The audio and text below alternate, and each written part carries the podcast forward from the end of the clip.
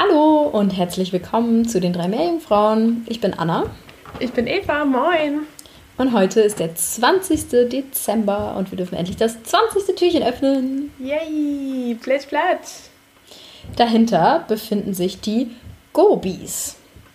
Die Gobies gehören zu den Knochenfischen. Wenn wir uns erinnern, habe ich vor ein paar Tagen, letzte Woche, irgendwann, ähm, mal von den Knorpelfischen geredet, den Chondrichties. Und die Knochenfische, die nennen sich zu klug Actinopterygii. ähm, das sind die ja, größte Klasse. Also da findet man quasi all die Fischarten, die wir so kennen ähm, sind größtenteils eben Knochenfische. In dieser Klasse der Knochenfische finden wir die Ordnung Gobiiformis und da drin die Familie Gobiide, das sind eben die Gobis. Die Gobis sind tatsächlich eine der größten Fischfamilien mit um und bei 2000 Arten, die mittlerweile beschrieben sind. Sie sind aber auch tatsächlich relativ klein im Durchschnitt, sage ich mal so. Und das sind so die Fische, die man zum Beispiel, wenn man mal tauchen war oder mal schnorcheln war an einem Korallenriff, findet, wie sie immer so äh, auf ihren Flossen gestützt sozusagen in so kleinen Höhlen sitzen und einfach abwarten und so ein bisschen rausschauen. Ähm, vielleicht hat man die schon mal gesehen. Die sind ja ganz süß. Man kennt sie auch unter Putzerfischen, denn tatsächlich haften sie sich oftmals an größere Fische und entfernen dort zum Beispiel Parasiten oder ja, putzen die eben. Und was bei den Gobis ganz spannend ist, ist, dass Gobis sich wie Hobbits verhalten. es gibt ein Paper, ähm, oder ich glaube, es ist ein Letter ähm, oder irgendwie sowas, ähm, das sich damit beschäftigt, dass ähm, oder Why Gobies are like Hobbits. So ist der Titel.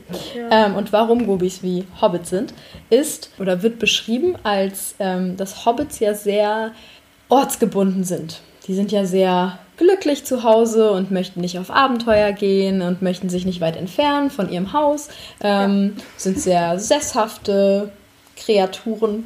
Und man hat bei Gobis nämlich herausgefunden, dass deren Larven sehr nah an ihrem Ursprungsort bleiben.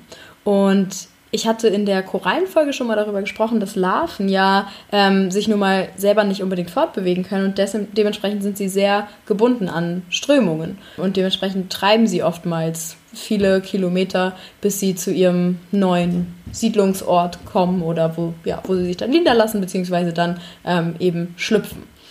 Und man weiß tatsächlich nicht, oder man hat es noch nicht herausgefunden, wie die Larven es schaffen, nicht verdriftet zu werden. Denn bei den Gobis ähm, ist es nun mal so, dass man, äh, man hat dann zum Beispiel unterschiedliche Populationen verglichen, die ähm, relativ nah beieinander sind, aber man hat dann eben herausgefunden, dass wenn sie die Larven ins Wasser ähm, abgeben, dass die sich dann einfach nicht kreuzen. Also dass die eine Art, ähm, obwohl sie relativ nah an der anderen Art ist, dass man bei der Art 2 sozusagen keine Larven der Art 1 findet.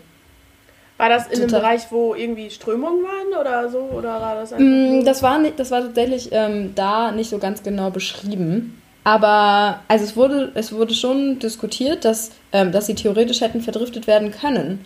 Ähm, und dass theoretisch, also dass sie das, das, ja, dass es wohl oftmals auch gesehen wird, wo es ähm, Strömungen gibt. Aber ja, also man hat es dann ähm, ja, mit so genetischen Analysen herausgefunden, dass ähm, das einfach nicht die gleichen Larven sind und dass sie, dass die das irgendwie schaffen, nah an dem Ursprungsort zu bleiben. Okay, also bleiben Gobis lieber unter sich und ja. gehen nicht auf Abenteuer. Genau, so wie ja die Hobbits. meisten Hobbits.